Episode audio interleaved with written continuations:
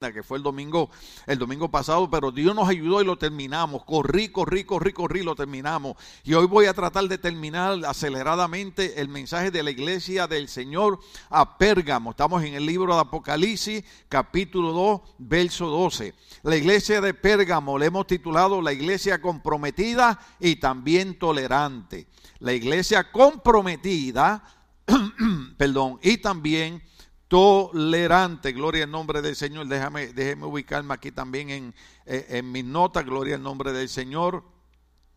Pero estamos en, en, Apocalipsis, capítulo 2, verso 12, donde dice, recuerden, recuerden que la revelación no, no es la de Juan, es la revelación de Jesucristo entregada a Juan. Juan es el discípulo amado que, está anciano, según los teólogos tiene más de 80 años, está preso en una isla solitaria llamado Pasmo, lo ponen a trabajar y allí el Señor se le aparece y le da una revelación bien poderosa. Y yo creo que como nunca antes, a pesar que por más de 45 años yo he hablado de Apocalipsis, por más de 100 años los predicadores han hablado de Apocalipsis, creo que nosotros somos la generación que estamos viendo señales proféticas que se predicaron 50 años atrás, pero no las habían visto los predicadores, pero nosotros las estamos viendo. Significa que Cristo dijo, y la generación que vea estas señales es la última generación. Significa yo no estoy diciendo que Cristo viene mañana porque el día y la hora nadie sabe. Pero si usted y yo somos la generación que estamos viendo las señales que Cristo dijo que vería la última generación, significa, hermano, que Pablo dijo, cuando vean estas señales, erguíos, levantad vuestra cabeza, porque vuestra redención está más cerca que cuando creyeron. Quiere decir, iglesia, que aunque para mí es un poquito problemático como pastor, porque eh, eh, eh, yo he ido desarrollándome y creciendo. yo cuando joven estuve en una iglesia que era un poquito extremista, un poquito, ¿verdad? exagerada en su manera de, de, creer, pero, pero me enseñaron algo que todavía lo mantengo después de 45 años. Lo que la Biblia llama pecado es... Y lo que la Biblia no llama pecado no es pecado. El problema era que ellos le llamaban pecado a todo. ¿Ves? O sea, si, si yo prendía el televisor para ver las noticias, eh, yo estaba en pecado.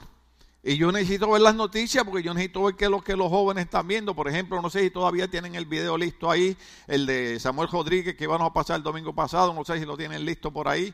Gloria al nombre del Señor. Si no, lo pasamos el otro domingo, no hay problema. Gloria al nombre del Señor. Porque cuando estamos hablando de Esmirna, estamos hablando de la iglesia perseguida, estamos hablando de cómo la iglesia durante esta pandemia fue perseguida, de cómo el gobierno trató de cerrar la iglesia, de cómo el gobierno ha eliminado los diez mandamientos que se usan en los monumentos, en los edificios públicos, de cómo se quitó la oración, de cómo se quitó la lectura de la Biblia. Y sin embargo encontramos que la criminalidad más grande, oiga bien, no está, no está en la gente vieja, está en los adolescentes. ¿Sabe por qué? Porque cuando se saca a Dios del medio de nuestras vidas, las cosas cambian. Mire lo que decía Samuel Rodríguez. Dale un poquito de volumen. Don't let Google parent your kids. Don't let the government parent your kids. You are the number one person responsible for your children growing up with the values that they need to hold on in order for them to see the fullness of what God has for them. Are you with me right now? We need Christian parents to be Christian parents and rise up and educate their children with the values that the Word of God gives us. Eh, los que no le entendieron, él está diciendo que los responsables de educar a los hijos no, no, es, no es el gobierno, no es otra gente, son los padres. La responsabilidad de educar a los hijos no es la iglesia, son los padres, es el hogar. Ahora, ese hombre que está hablando ahí no es cualquier predicador. Ese hombre es el presidente de más de 30 millones de evangélicos en Estados Unidos. Ese hombre es brillante. Yo estuve en, un almuerzo donde él estaba y cuando empezaron eh, eh, a decir todas las universidades que se graduó, todos los títulos que tiene, yo dije, wow, qué brillante es este hombre. Y sobre todo es puertorriqueño, eso lo hace más brillante todavía. Pero lo que me gustó fue que cuando pasé por el lado de él, le contaba a unos hermanos, cuando pasé por el lado de él, le dije, Boricua. Y se paró y me dijo, ¿tú eres Boricua? Me salió hablando español, hombre. Le digo, sí. Y le digo, oye, ¿me puedo tomar una foto contigo? Y yo así, bien, bien fresco, así, tipo guatemalteco, así, ¿verdad? Eh, eh, como, como, como la viejita, ¿verdad? Que le preguntaron allá, eh, oiga señora, ¿es verdad? Le dijo el gringo a la señora en Guatemala, ¿es verdad que aquí pone sobrenombre de todo el mundo? Y la viejita le dijo, ¿y quién le dijo eso a usted, care candado? Y siguió caminando. Entonces, entonces así estoy yo, ¿verdad? Y, me, y, y cuando le pedí tomarme una foto, el hombre vino y se tomó una foto. Y le digo, así está la gente que yo respeto, gente que te puede pasar por el lado, no mirarte, gente que tiene eh, títulos que no le caben las paredes donde ponerlo, y es la gente más sencilla del mundo. Hay gente que no tienen que caerse muertos y se creen que son mejor que nadie. Pero me voy acá el mensaje. Pero estamos hablando porque Esmirna eh, eh, eh, era la iglesia, usted oyó todo el mensaje anterior, que estaba siendo perseguida y el gobierno se encargó de perseguir las iglesias y nosotros le hemos enfatizado, hermano, que si usted en su casa no es un buen cristiano, la iglesia no es la responsable de hacer cristiano a sus hijos, es el hogar. La iglesia es responsable de tener una escuela bíblica de 45 minutos. Usted sabe, usted sabe el trabajo que hace una maestra en 45 minutos. Usted sabe cuántos videos, juegos tienen los niños en la cabeza toda la semana. Seamos honestos. Un niño jugará por lo menos dos horas de videojuegos en, los celulares. ¿Sí? O no, ok. 15 minutos. ¿Un niño juega 15 minutos? Yo creo que sí, porque todo el mundo se quedó. Eh, eh, nosotros no estamos diciendo que es pecado eh, que los nenes jueguen videojuegos. Lo que estamos diciendo es que dejamos que los niños jueguen dos horas de videojuego en el, en el celular y no les sacamos 15 minutos para que vean un episodio bíblico o lean algo de la Biblia. Por eso es que encontramos una juventud que no respeta a la policía, una juventud que no respeta a los adultos, una juventud que no respeta a los ancianos, eh, eh, aquí en Los Ángeles ayer le dije a Cindy, eh, está como decía la pastora Belinda que partió con el Señor, que el abuelo de ella decía, es un peligro estar vivo porque se puede uno morir. y, ayer, y ayer en Torrance, un tipo atropelló a una mujer y la dejó muerta en la calle y se fue. Y eso está pasando toda la semana en Los Ángeles. La gente le ha perdido ya la consideración a la vida. ¿Cuánto estamos aquí? Cuando el cristiano es diferente, Jesucristo dijo, si alguien te pide un favor, hazle el favor, es más, y te pide el saco, dale hasta la camisa. esa, esa es la grandeza del cristianismo. El cristianismo nos enseña a vivir como seres humanos. Pero estamos en una época que se ha perdido la tolerancia, se ha perdido el respeto, se ha perdido el amor, se ha perdido la consideración. Entonces dejamos a Esmirna porque la iglesia fue perseguida, como está nuestra iglesia perseguida por el gobierno, y entonces estamos dejando, oiga bien, estamos dejando montones de padres, eso sí lo tengo que decir, hay montones de padres que están dejando que sea el gobierno y que sea las escuelas las que eduquen nuestros hijos cuando somos nosotros los que los tenemos que educar. Déjeme decirle algo, si usted tiene una iglesia donde hay escuela dominical, usted tiene una iglesia donde hacen escuela bíblica de vacaciones, usted debe decir, Señor, yo voy a mantener esa iglesia abierta, no importa lo que pase, aunque tenga que pelear con quien tenga que pelear, yo voy a mantener esa iglesia abierta porque lo que se siembra en la mente de mi hijo es lo que va a hacer cuando sea adulto. Hoy montones de criminales que están presos es porque cuando tenían 4, 5 y 6 añitos, sigo predicando, los que estaban viendo películas de crímenes, de asesinatos, yo no soy, yo no soy doctor, yo no soy psicólogo, pero me gusta escucharlo los documentales. ¿Y sabe qué dicen los psicólogos? Que lo que tú pones en la mente de un niño de cuatro años hoy es lo que va a hacer cuando tenga 40.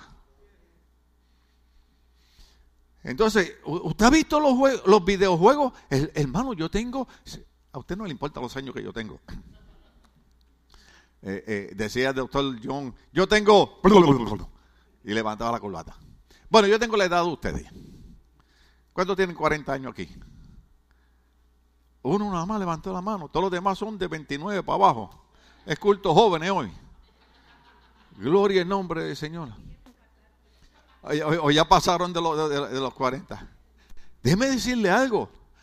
Hay videojuegos que yo a veces así de dentro metido, a veces medio chequeo y me asustan. ¿Sabe por qué?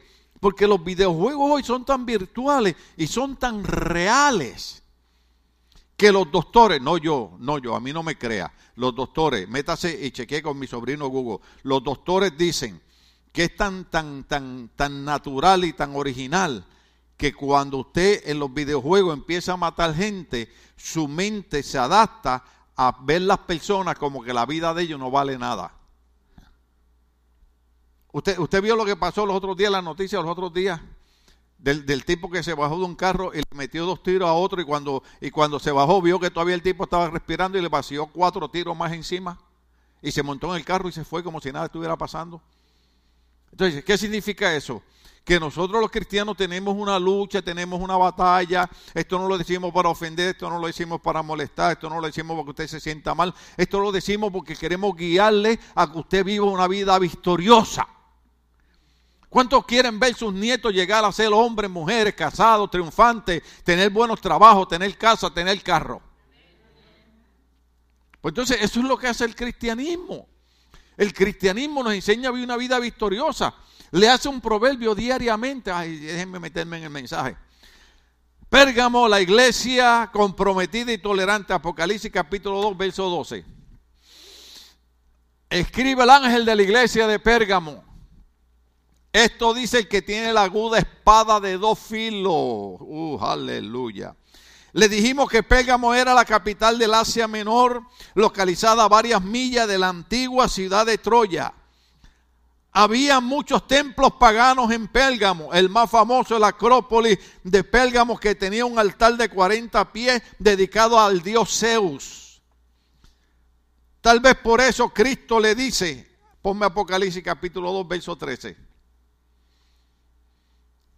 Esto es lo que le Cristo le dice a Pérgamo. Pérgamo está lleno de, templos idolátricos. Adoran al dios Zeus, ¿sí? ¿Cuántos han visto las películas esas de, Zeus y de... ¿Verdad? Estamos diciendo, yo, yo veo televisión también y, cuando me pagan la entrada al cine, voy al cine, alabado sea el Señor. Algunos dicen, eh, el pastor no cree en la Disney. No, lo que pasa es que no me pagan la entrada. Págame la entrada y págame los 20 dólares de la hamburguesa con papas. Bueno, ya no puedo comerla, pero está bien. Aunque sea algo, aunque sea una ensalada, alabado sea el Señor. Pero lo que estamos diciendo es que eh, eh, eh, en Pérgamo habían tantos templos idolátricos que cuando Cristo les habla le dice, yo sé dónde vives. Jesús sabe todo de nosotros. Sé dónde vive, allí donde Satanás tiene su trono. Ay, Dios mío. Mire, le voy a dar, le voy a dar una buena noticia de California. Porque yo soy inmigrante, soy hispano, yo soy prohispano, ¿no? Eh, y yo cuando voto, yo no voto por el partido, yo voto por el demócrata bueno, por el republicano bueno, por el verde bueno, por el azul bueno, por el amarillo bueno, usted sabe. Y, ahora, eh, eh, ahora en mayo empieza, el gobierno pasó una ley que la, la gente de 50 años para arriba, aunque no tengan documentos, van a tener derecho al medical a servicios médicos. Le dije, gloria a Dios, aleluya. Pero esa gente ha trabajado. No se lo están dando de gratis. Esa gente ha trabajado. Pero a la misma vez, California, donde nosotros estamos, es el estado que ahora mismo pasó otra, no sé si la pasó, pero la propuesta era que los otros estados que están prohibiendo los abortos, se vengan a California a abortar. ¿Cuántos estamos aquí?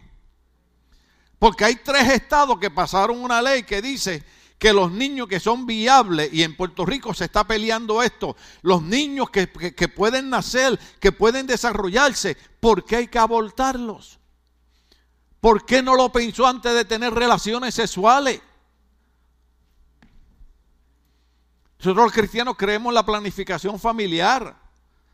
Yo sé que hay iglesias, yo sé que hay pastores extremistas, exagerados. No, la mujer que evita los hijos va para el infierno. No, la Biblia no dice eso.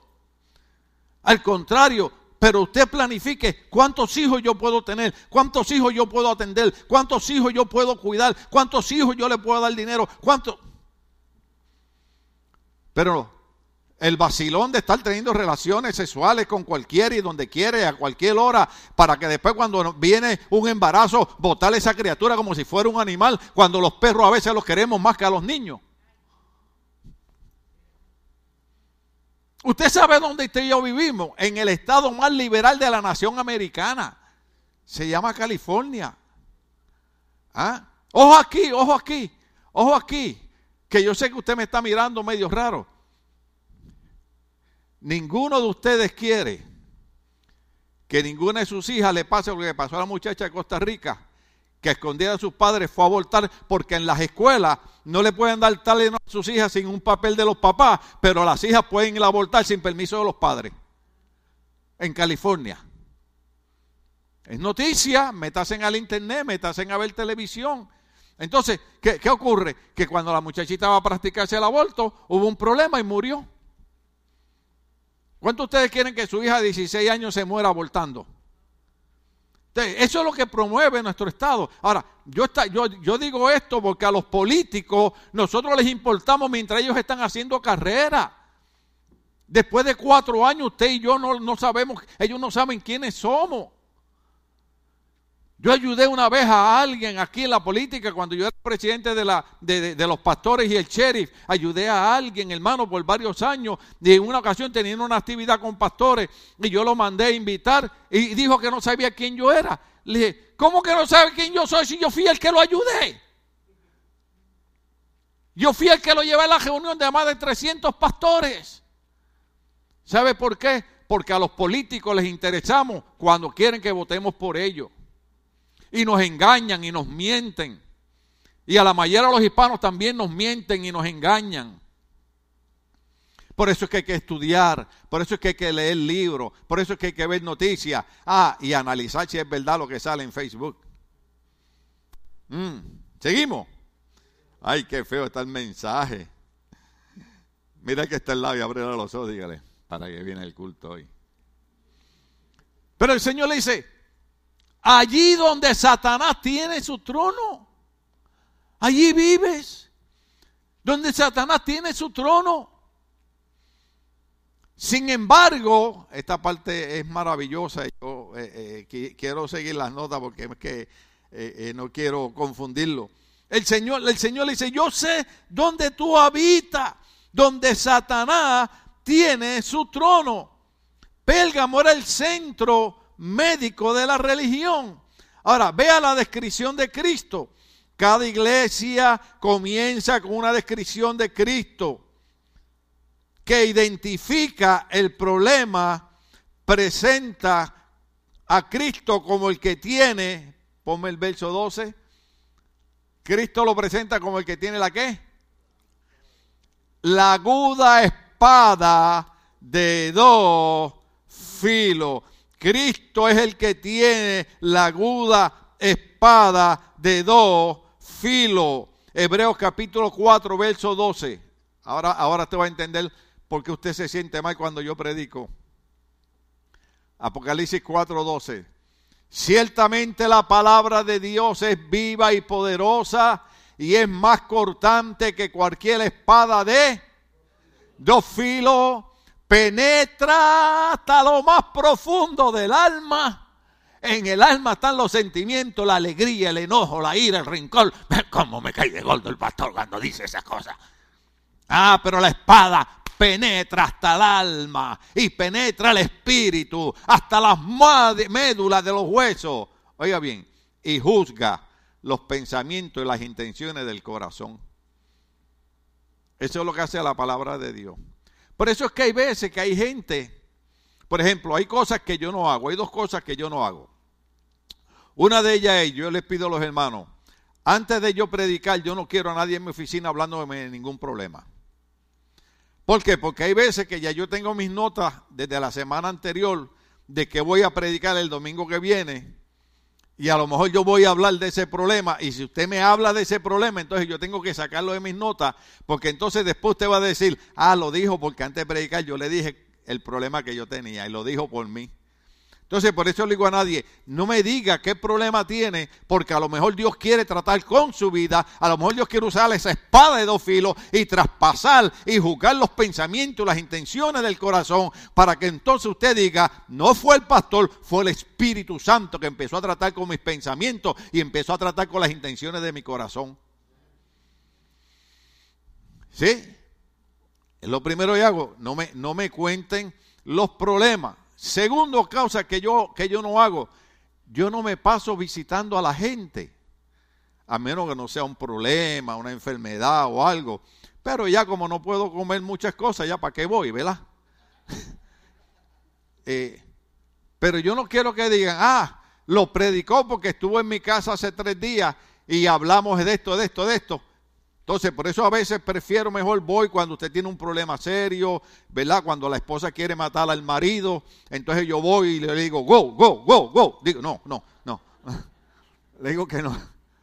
Entonces, yo voy cuando hay un problema serio, hay una enfermedad, una situación, ¿verdad? Algo usted quiera hablar, yo voy. Nosotros hemos ido. Usted no cree que nosotros somos pastores nada más en el altar. Nosotros somos pastores toda la semana. Pero usted sabe, la, razón de no estar metido en la casa de la gente es por varias razones. Primero, la gente tiene horario de trabajo diferente. Hay hermanos que llegan del trabajo y quieren quitarse los zapatos y quedarse en calzoncillo en la casa y ahí llegó el pastor. Y algunos se quedan en calzoncillo a ver si el pastor agarra la onda y se va. Y yo lo que hago es que me quito los pantalones también, me quedo en calzoncillo con él, para que no se sienta mal.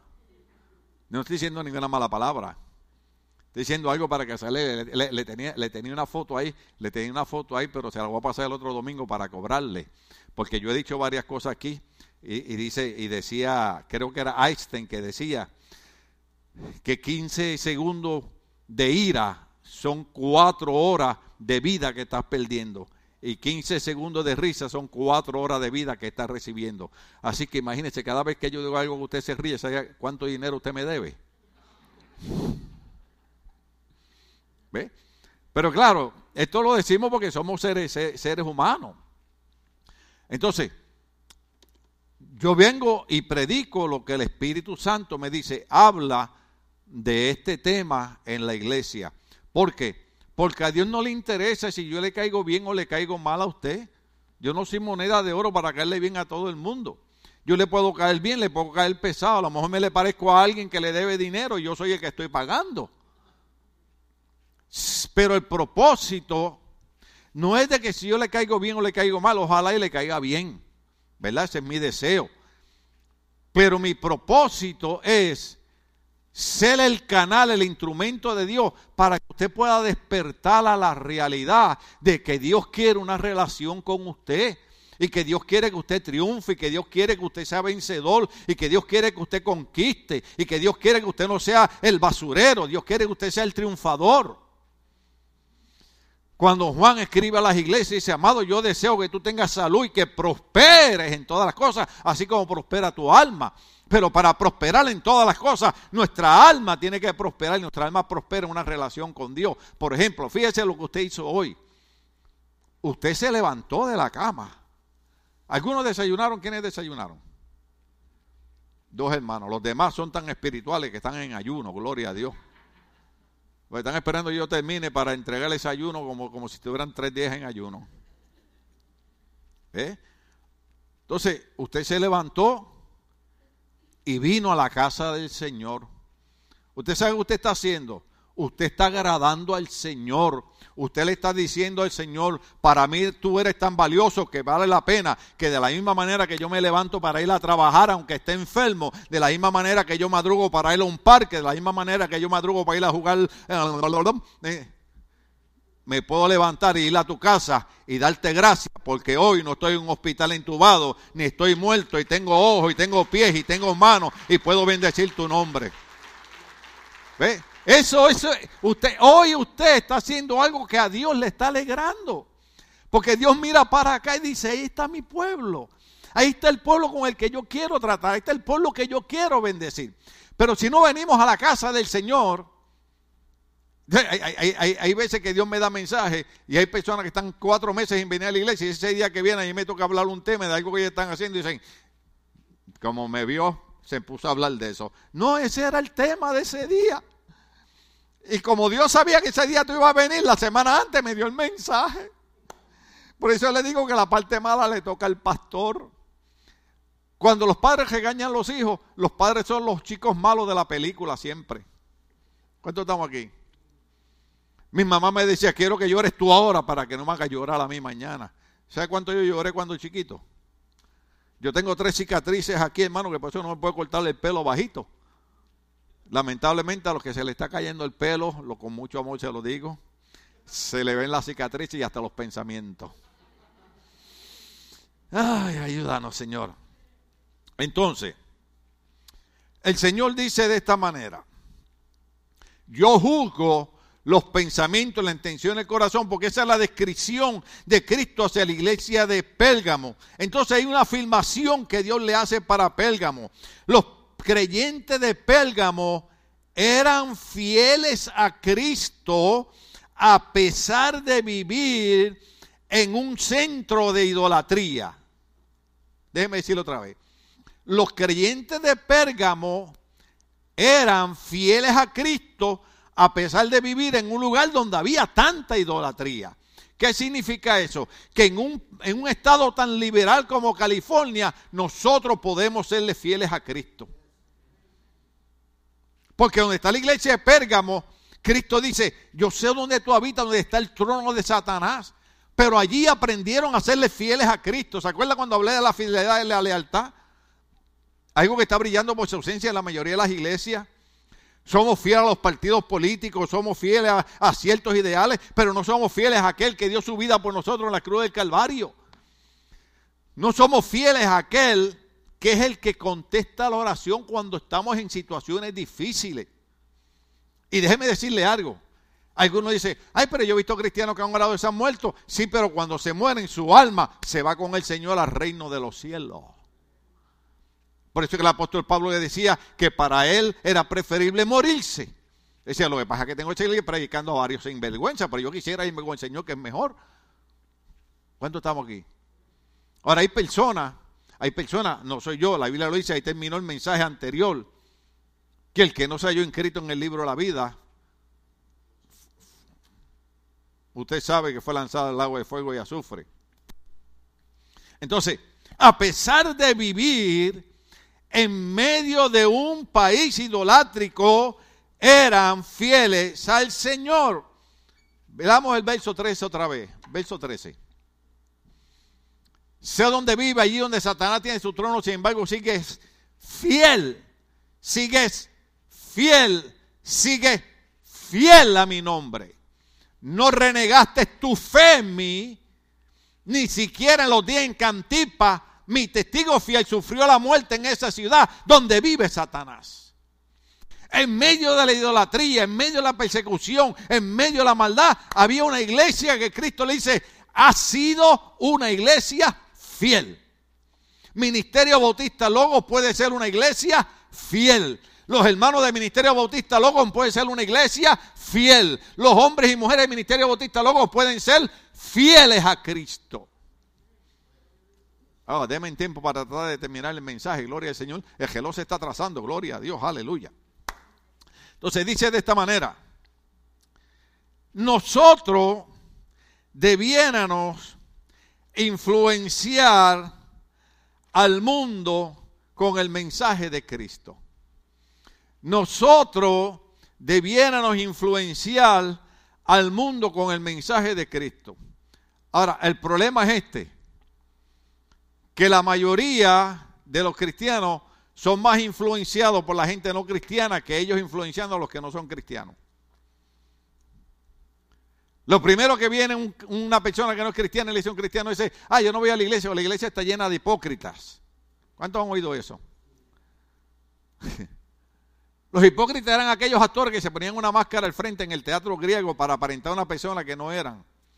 No, no somos hipócritas, somos la gente más real del mundo. Estamos en la iglesia porque le estamos diciendo al Señor, sin ti no puedo hacer nada, necesito la salvación, necesito fuerza, necesito que tú me guíes, necesito que tú me orientes. Allá es que soy un hipócrita, allá es que estoy aparentando lo que no soy, pero en Cristo la Biblia dice que delante del Señor estamos desnudos.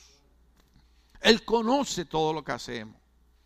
Usted puede aparentar, yo puedo aparentar, pero hay uno que conoce todo, se llama el Espíritu Santo de Dios.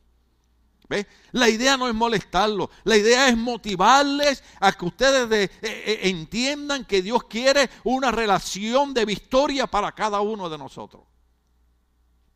Yo a veces, yo a veces estoy meditando. Eh, los otros días estaba en mi casa, cuando fue el viernes, el viernes con un dolor de cabeza de las 3 de la mañana me partía la cabeza, me dolía el cuello, me dolía la espalda. Es que el jueves alguien nos golpeó por detrás en el carro. Alabado sea el Señor. Y yo me bajé con mucho amor y mucha bondad. Alabado sea Cristo. Y yo le digo a Cindy, he sentido el golpe desde el cuello hasta la cintura. Y he pasado, hermano, varios días y le dije a Cindy, necesito que Dios me dé fuerza para poder predicar el domingo. ¿Y sabe qué? Aquí estoy de pie predicándole la palabra del Señor porque para Dios ustedes son importantes. Para el Señor ustedes son tan importantes que si aún a la tarde yo tengo que estar tirado en el sofá con la bolsa de hielo, ahora en este momento Dios dice, para mi pueblo ellos son tan importantes que si te tengo que hacer nuevo, te hago nuevo. Si te tengo que poner espalda nueva, te la pongo nueva. Pero tú le vas a predicar la, la palabra a mi pueblo porque quiero que ellos sean triunfadores en el nombre de Jesús. Eso, eso es lo que Dios quiere. Dios no quiere molestarnos con su palabra, Dios no quiere molestarnos con, con, sus exhortaciones. Dios lo que quiere es que nosotros despertemos la realidad de que Él quiere algo para nosotros. Nosotros podemos serle fiel a Cristo y nosotros podemos decirle a nuestros amigos, como tuve que decirlo yo muchas veces cuando mis amigos venían para acá, yo les decía, no, los invito a ustedes a la iglesia. Vamos para aquí, vamos para allá. No, los invito yo a la iglesia. ¿Por qué? Porque yo era el cerebro maquiavélico. Ellos me esperaban cuando yo salía a la esquina, ¿ah? 16, 17, 18 años. ¿Qué vamos a hacer hoy? Vamos a comprar Don Q, vamos a comprar bi, eh, eh, eh, aní, vamos a hacer chichaito, eso es una mezcla de licor con aní, vamos a emborracharnos, vamos para el Darlington a bailar calipso, vamos a... ¿Usted cree que yo no he bailado calipso? ¿Hay algunos ustedes? ¿Cuántos saben lo que es calipso? Nadie sabe lo que es calipso, Gené. Me metí en problemas. ¿Ustedes han visto el baile ese que ponen una vara y la gente empieza y empieza a pasar por debajo de la vara y después van bajando la vara y la persona se va doblando bajando la vara? Pues mire, ahora yo bailaba calipso y ponían la vara abajo y me doblaba la espalda y pasaba. Ahora tienen que poner la vara acá arriba para yo poderla pasar. Porque ahora yo no voy a doblar mi espalda, hermano. O sea, nosotros vivíamos la vida loca. Yo no estoy diciendo que hay cosas que uno no puede disfrutar en la vida. Yo no estoy diciendo que hay música que uno no puede escuchar. Yo no estoy diciendo que no haya cosas que uno no pueda eh, eh, eh, compartir. Pero lo que estoy diciendo es que hay cosas que lo que hacen es desviar nuestra vida hacia el mal. Y nos dejamos influenciar por eso. Y dejamos de serle fieles al Cristo que dejó su trono de gloria para venir a morir en la cruz por cada uno de nosotros. Entonces, el Señor en ese verso 13 elogia a la iglesia de Pérgamo y naturalmente, como ya leí, habla de Antipa, que fue el primer mártir de Asia. Esteban fue en el Nuevo Testamento, pero en Asia, eh, en el libro de los Hechos, voy a decir de Esteban, pero en Asia el primer mártir fue, fue Antipa y Jesús lo llama el testigo fiel. Verso número 14, ponme el verso 14. Dice, no obstante, uff, ay Dios mío, ahora sí que esto está, esto está difícil. Eso se llama la amonestación a Pérgamo. El Señor le dice, oye, qué tremendo, ustedes están en medio de un lugar idolátrico, son fieles, eh, Antipa, mi testigo fiel, están haciendo cosas maravillosas, pero sin embargo, tengo que amonestarles en algo, o sea, decirles algo. Y es que, esto es lógico, ¿verdad? Déjenme leer mis notas acá, dice, si no se hubieran desviado teológicamente, esa palabra es clave, teológicamente. Nosotros en la Universidad Teológica que tenemos aquí, que el martes tenemos clase, estamos dando una clase que se llama hermenéutica. Hermenéutica son las reglas de interpretación bíblica. O sea, hay unas leyes que uno aprende de cómo uno interpreta los versos bíblicos y por qué uno comprende por qué aquí dice esto y acá dice esto y acá dice lo otro. Pero ¿qué ocurre? Que en la mayoría de las iglesias nosotros tenemos la mayoría de los cristianos que no, no estudian, no vienen a un seminario bíblico, no vienen a un instituto bíblico, no estudian las leyes de hermenéutica, leen cualquier verso bíblico, lo interpretan como le da la gana y después vienen a decirle a la gente, oh, no es que esto es así, no es que el pastor predicó eso, pues eso no es así. Cuando habemos pastores que hemos pasado más de 30 años estudiando la palabra de Dios y estudiando las leyes de interpretación bíblica. Eso dolió, ¿verdad? Pero ¿qué puedo hacer? Entonces, ellos teológicamente se habían desviado, hubieran brillado en medio de una generación y en medio de una cultura sin Dios. El primer punto era en la enseñanza, que ya mismo le digo cuál es, pero vamos a esta. Verso 14. ¿Cuántos están ahí conmigo? Se me fue el tiempo, se salvaron. Le damos esta de segundo más. Dice así. No obstante, tengo unas cuantas cosas en tu contra que toleras ahí a los que se aferran a la doctrina y doctrina es enseñanza tengo ahí a los que se aferran, se agarran a la doctrina de Balaam, el que enseñó a Balac a poner tropiezo a los israelitas, incitándolos a comer alimento y sacrificado a los ídolos y a cometer inmoralidades sexuales. Ese verso, ahí yo creo que voy a tener que terminar, tengo muchas cosas más que hablar, pero creo que voy a tener que terminar ahí. Pero ese verso dice, ¿Cuántos recuerdan allá a, aquel, eh, está, está por el libro de, Números, capítulo 22 al capítulo 25? ¿Cuántos recuerdan que había un rey llamado eh, eh, Balac y llamó a un profeta llamado Balaam y le ofreció dinero para que maldijera al pueblo de Israel? La, la parte clave es este, oiga esto bien, abra los oídos. Todos aquellos que hemos sido bendecidos por Cristo, no hay brujo, ni bruja, ni diablo, ni diabla, ni demonio, ni demonio, ni profeta malo que pueda maldecirnos porque estamos cubiertos con la sangre de Cristo. Amén. Estamos cubiertos con la sangre de Cristo. Alabado sea el Señor. Pero cuando Balaán trataba de maldecir al pueblo, de sus labios el Espíritu Santo sacaba bendición para el pueblo. Y ahí viene una profecía sobre Cristo. Saldrá estrella de la mañana. Y cada vez que quería maldecir al pueblo salía bendición. Entonces, al hombre, ¿sabe lo que significa esto? ¿Sabe lo que significa esto? El dinero corrompe la gente. ¿Usted sabía eso? El dinero corrompe la gente.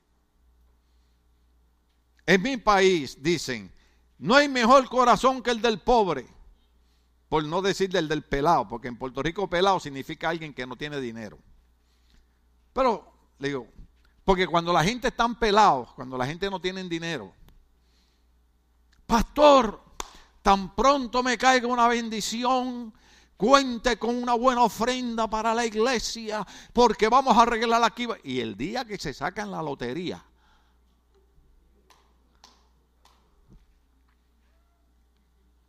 le digo a Cindy, oye, ¿y qué pasará con la familia tal que hace como seis meses que no vienen a la iglesia? Están en Europa. Porque cuando no tenían nada, cuente con mi dinero, pero cuando tienen, porque la gente es así, vaya, se lo digo para alegrarles un poquito el corazón, pero es verdad.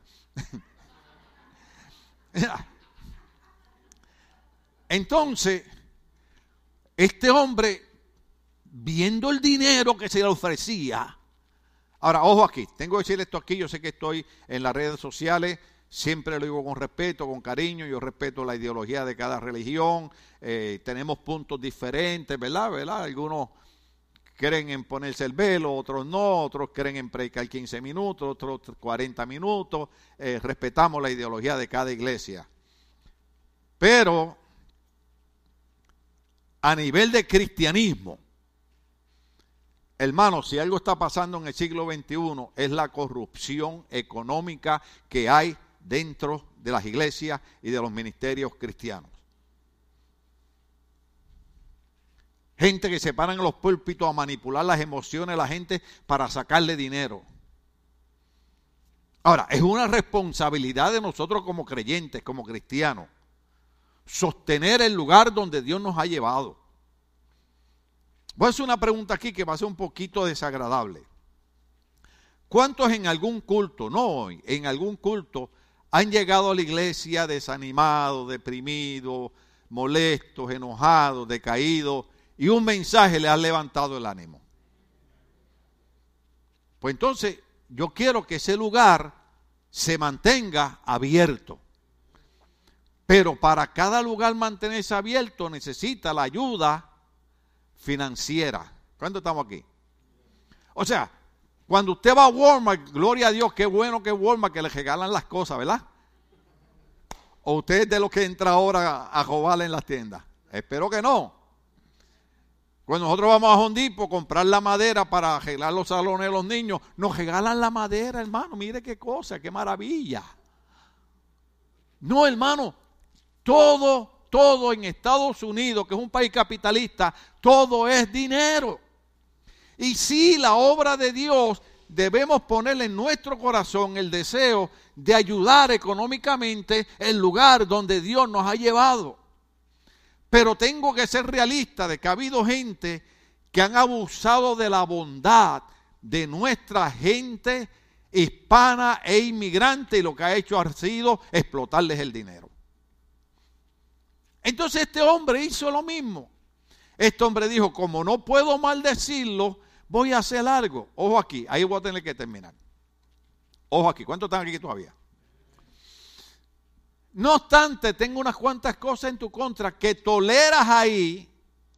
O sea, tienes ahí a los que se aferran a la doctrina de Balaán. Oiga bien lo que hizo, lo que hizo, lo que hizo Balaán. Le dijo a Balac, Balac, esto es lo que tienes que hacer. Si tú quieres destruir al pueblo de Dios, si tú quieres que el pueblo de Dios no crezca, si tú quieres que el pueblo de Dios no progrese, si tú quieres que el pueblo de Dios siempre esté atrasado, esto es lo que tiene que hacer. Número uno, motívalos a comer alimentos sacrificados a ídolos. ¿Se acuerda, se, acuerda, ¿Se en el libro de Daniel cuando llevaron a Daniel a Babilonia con, con los otros jóvenes? ¿Qué fue lo que pidió Daniel? danos ensalada porque no podemos comer de esa comida sacrificada a ídolos. Y diez días después estaban mejor que, todos los que habían comido la carne aquella. O sea, ¿qué es lo que queremos decir? Hay cosas de las que podemos participar, pero hay cosas que tenemos que aprender a decirles no. ¿Cuántos estamos aquí? Porque lo que no entendemos es que en mi país decimos grano a grano la gallina se llena el buche. Esto es poquito a poco. El diablo nunca te de cantazo. Esto es poquito a poco. ¿Estamos, estamos, estamos, estamos bien? Te da... Eh, eh, él sabe lo que a mí me gusta. Él sabe lo que a ti te gusta. Y te da un poquito. Y después otro poquito. Y después otro poquito. Fue, fue, como un predicador que vino aquí una vez que dijo, hay hermanos que cuando empiezan, empiezan en la primera fila, después están en la segunda, tercera, cuando vienen a ver, terminan en la calle. Y, es verdad, es verdad. La gente no se va de la iglesia de la noche a la mañana, se va gradualmente porque, porque una, una de las cosas que el Señor le dijo al pueblo es que Balá le enseñó, contamina al pueblo e enseñándole a comer alimentos sacrificados a ídolos. Oiga esto, dijimos que estábamos en qué estado de la nación americana? en el estado más liberal que se llama California. Y enséñale al pueblo, esto es un profeta, esto es un predicador, esto es un ministro, esto es un pastor, esto es un hombre de Dios, diciéndole al rey por el dinero, enséñale al pueblo a cometer inmoralidades sexuales. Inmoralidades sexuales. Les voy a molestar el corazón. Las noticias esta semana estaban diciendo que las autoridades norteamericanas agarraron unas personas eh, en la frontera cruzando niñas para acá que no eran familia de ellos y las traían para trabajar como esclavas sexuales en Los Ángeles, California. Oiga esto, noticia, a mí no me crea, búsquelo. Cuando hicieron el Super Bowl, lo que más éxito tuvo aquí en Los Ángeles, California, fue la trata de blancas. ¿Usted sabe lo que es eso? Hombres y mujeres que vinieron con dinero y pagaron para tener relaciones sexuales con niñas menores de edad y con niños. Inmoralidades sexuales. Déjeme decirle algo. Usted no quiere que ningún bandido sinvergüenza venga a pagarle a otro sinvergüenza para que le secuestre a su hija, para que la metan a, como una esclava sexual en una tienda. ¿Cuántos estamos aquí? No estamos en Marte ni en Júpiter. Estoy hablando de Los Ángeles, California, donde según las estadísticas, el mercado de trata de blanca más grande está en Los Ángeles, California. Déjeme decirle que es lo que es trata de blanca. Son los hombres que eh, eh, obligan a muchachas a vivir una vida de prostitución donde les cobran a ella y le dicen, para tú salir de aquí me tienes que pagar 30 mil dólares. Y una muchacha que un señor la logró sacar porque su hija murió de una sobredosis de droga porque había sido secuestrada y la tenían ahí. Cuando este hombre llegó le dijo a la muchacha, yo estoy aquí porque lo que quiero es ayudarte, de alguna manera te tengo que ayudar. Y lograron sacarla de allí, hermano. ¿Usted, sabe lo que hace esa gente? Que agarran a estas muchachitas y las, las vuelven drogadistas. Usted está ahí sentado tranquilo, usted se va para su casa. El que está en problema ahora soy yo porque yo estoy en las redes sociales. Y lo más que tenemos en California son gente que están dispuestos a asesinar a cualquiera que los delate pero yo tengo que pelear por sus hijos, yo tengo que pelear por sus hijas, porque yo tengo que decirle a estos sinvergüenza en el nombre de Jesús de Nazaret y al mismo Satanás que nuestras hijas y nuestros hijos son propiedad de Cristo, son propiedad de Dios, son propiedad del Espíritu Santo y esta iglesia va a luchar y va a pelear para que ellos vivan una vida decente. Así es. Pero este hombre se encargó de meter inmoralidad sexual dentro del pueblo de Dios. Entonces, eso es lo que está pasando en la mayoría de las iglesias. ¿Cómo que se llama? Eh, eh, Barnes and Cades es que se llama los que hacen las encuestas. Hay una organización que hace cristiana que hace encuestas y descubrieron, hicieron una encuesta y descubrieron que los jóvenes de las iglesias les confesaron que al mismo nivel que los muchachos que no son cristianos tienen relaciones sexuales, ellos también están teniendo relaciones sexuales. ¿Sabes lo que significa eso? Que en algún momento pueden tomar una enfermedad de transmisión sexual y quitarle la vida. La iglesia en los últimos 25 años la han tratado de hacer ver como la mala, la sinvergüenza, los pastores son unos fanáticos, son unos aferrados. No, hermano, la sexualidad la creó Dios. Cuando yo estudiaba eh, eh, eh, consejería familiar, el psicólogo preguntaba sobre la sexualidad y, bueno, yo estuve de acuerdo con él, porque le dije, bueno, el apóstol Pablo habla de la sexualidad.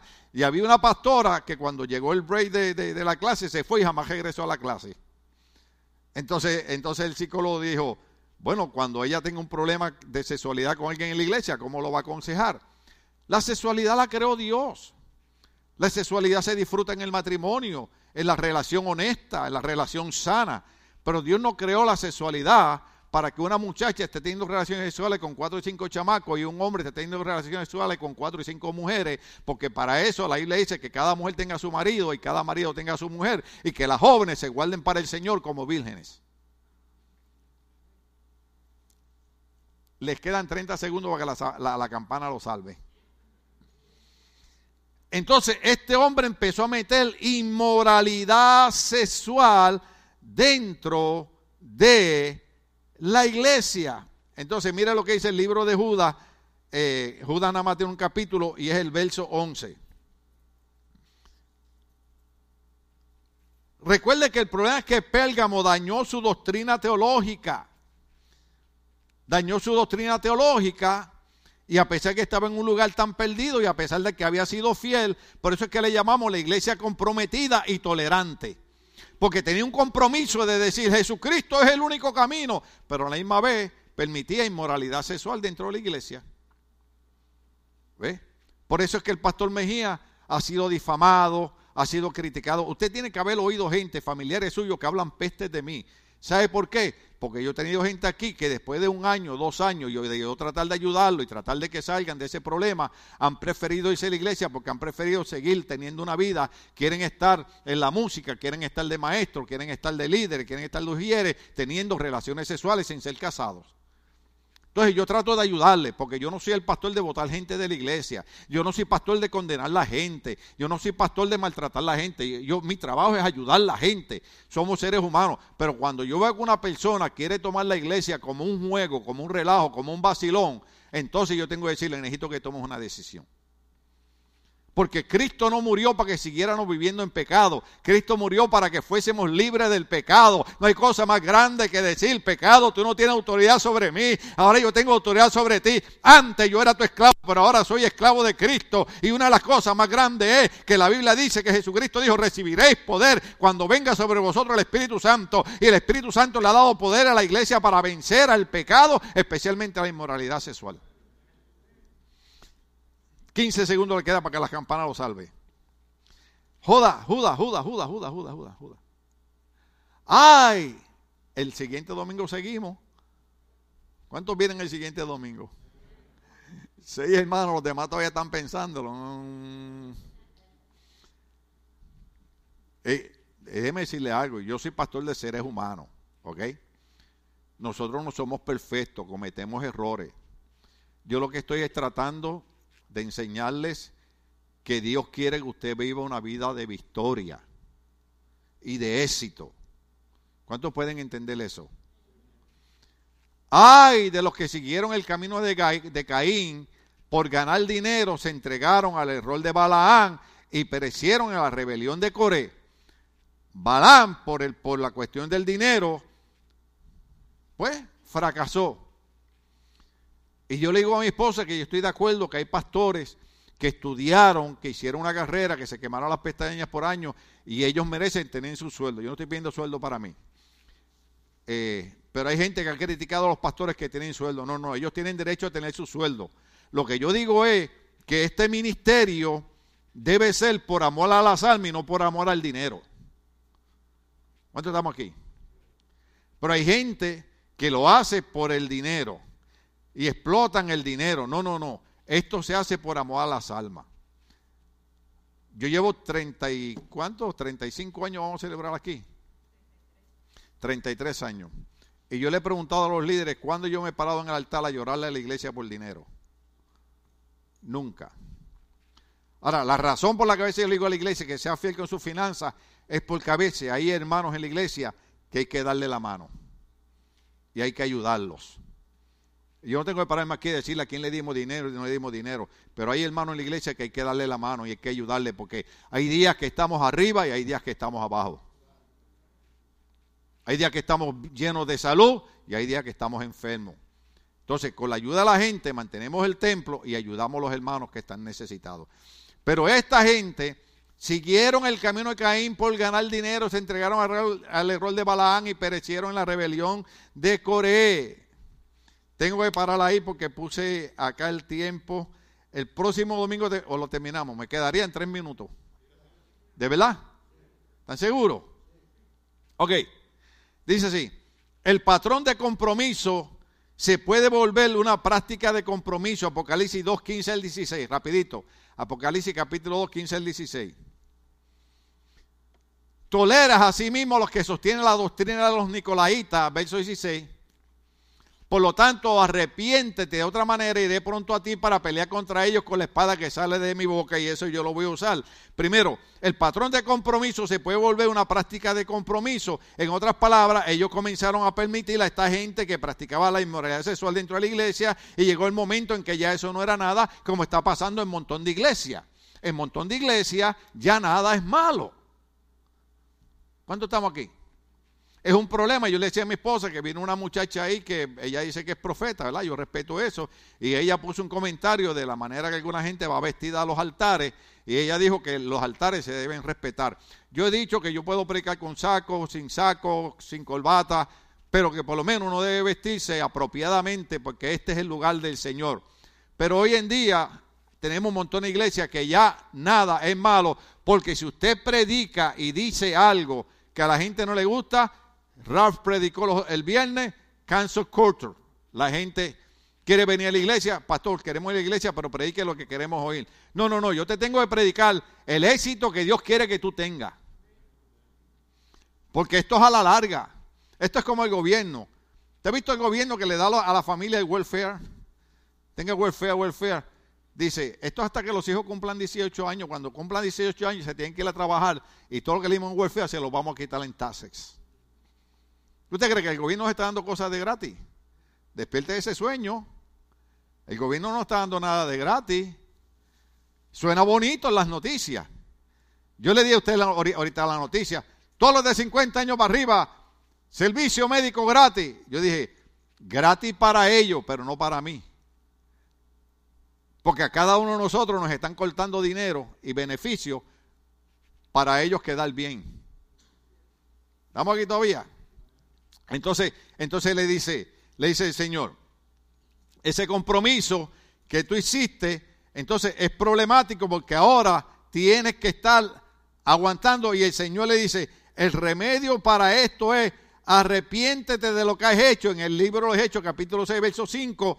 ¿Me dan permiso para ese? Hechos, capítulo 6, verso 5, dice de esta manera, ponlo por ahí. Ahí está, ahí está. Ay, Dios mío, ay, Dios mío, qué malo es ser predicador. Es bueno, pero digo yo, esta propuesta agradó a toda la asamblea, escogieron a Esteban, hombre lleno de fe del Espíritu Santo, y a Felipe, y a Prócoro, a Nicanor, a Timón, a Párnena, ¿y a quién? Y a Nicolás, un prosélito de Antioquía. ¿Usted sabe lo que es un prosélito? Es una persona que no era judío, se convertía al judaísmo. Entonces, ¿qué ocurre? El problema es este, que la doctrina de los nicolaitas, quien la inventó fue este Nicolás. Porque Nicolás malinterpretó la doctrina bíblica. Ahora, ¿qué significa eso? Que Nicolás era uno de los siete diáconos. Nicolás era un líder en la iglesia. ¿Y quién fue el que metió la inmoralidad sesión en la iglesia? Un líder. Por eso es que el pastor siempre es el chico malo. Porque el pastor es el que tiene que estar llamando a los líderes y decirle, no, no, no, no, eso no, eso, eso no, eso no lo podemos permitir en la iglesia. Ay, pastor, no, no, eso no, no, eso no lo podemos permitir en la iglesia. Yo he tenido muchachitas aquí que he tenido que llamarle la atención y han preferido irse a la iglesia. ¿Por qué? Porque quieren estarle moviendo las nalgas a los hermanos en la iglesia. Ay. No me di cuenta. ¿Cuánto me perdonan? De verdad, levanten la mano que me perdonan. Seis hermanos de 300. Los demás en la casa dicen malas palabras peores que las que yo digo y todo está bien. Ok, es domingo. Glúteos.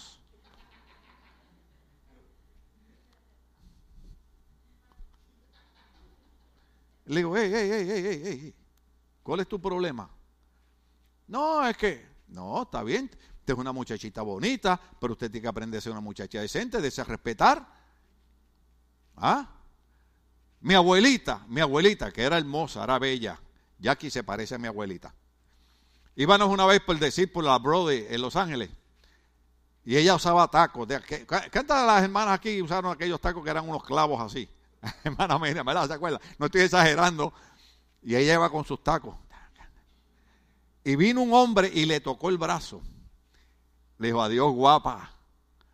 Y mi abuelita se aguanta de mi brazo, se baja, se quita el zapato y le ha tirado con el taco al hombre que yo dije, le abrió la cabeza. ¿Sabes qué me decía mi abuelita? Mi abuelita, una viejita que no tenía escuela, las mujeres se tienen que dar a respetar. ¿Cuántas mujeres hay aquí? aquí? Levante la mano a las mujeres. Baja la mano, varón, dije mujeres. Las mujeres tienen que darse a respetar. Vaya, yo sé que a las mujeres les gusta que los hombres le digan, adiós guapa, eres una flor. Eh, sí, pero otra cosa es que venga un hombre a estarle tocando y estarla manoseando. Y los hombres también. Deje de estarse manoseando a las mujeres. ¿A qué me miro mal? O sea, ¿qué es lo que queremos decir? Que la Biblia enseña que este hombre, a pesar de ser un líder en la iglesia, le dejo la otra parte para el otro domingo, y de ahí vamos a seguir con la otra iglesia, pero había más, pero me voy a quedar ahí.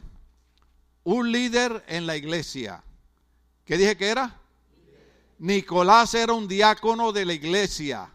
Era un hombre que se le había dado confianza en la iglesia. Era un hombre que se le había dado autoridad en la iglesia y había enseñado una falsa doctrina y un error y había promovido la inmoralidad sexual en la iglesia. Primera Corintios, oh no, le dije que terminaba. Estamos de pie. Vamos de pie porque no quiero que se me mueran. ¿Está bueno el tema o no está bueno el tema?